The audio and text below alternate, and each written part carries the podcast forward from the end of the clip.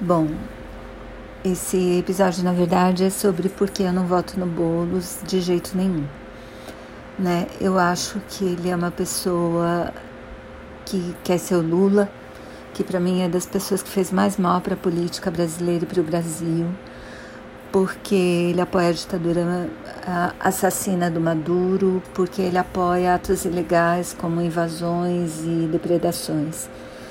Então, por favor, se vocês deem uma investigada e não votem no bolo de jeito nenhum. Eu vou votar no Covas por causa disso, assim, eu não sou muito fã dele, acho que ele meio incompetente, assim, mas eu acho que é um absurdo entregar uma cidade como São Paulo para um partido como o PSOL.